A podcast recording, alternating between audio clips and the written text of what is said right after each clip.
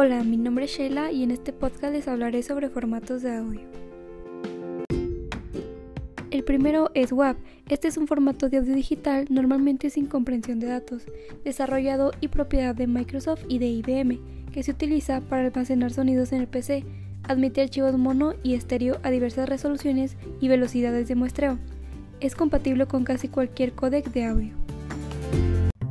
MP3 es un formato de audio común para la transmisión y el almacenamiento de audio de consumo y el estándar para la transferencia y reproducción de música en la mayoría de los reproductores de audio digital. Dado que los archivos MP3 son pequeños, se puede transferir fácilmente a través de Internet.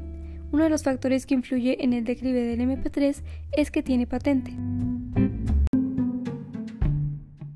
OGG es un contenedor bitstream que ofrece alta eficiencia en el streaming y la comprensión de archivos.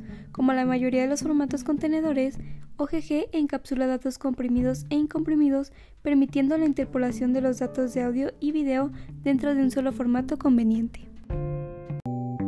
MIDI es un protocolo de comunicación que permite a las computadoras, sintetizadores, secuenciadores, controladores y otros dispositivos musicales electrónicos comunicarse y compartir información. Este contiene un generador de sonido que utiliza para reproducir el sonido en tiempo real. Esto fue todo, gracias por escuchar y hasta la próxima.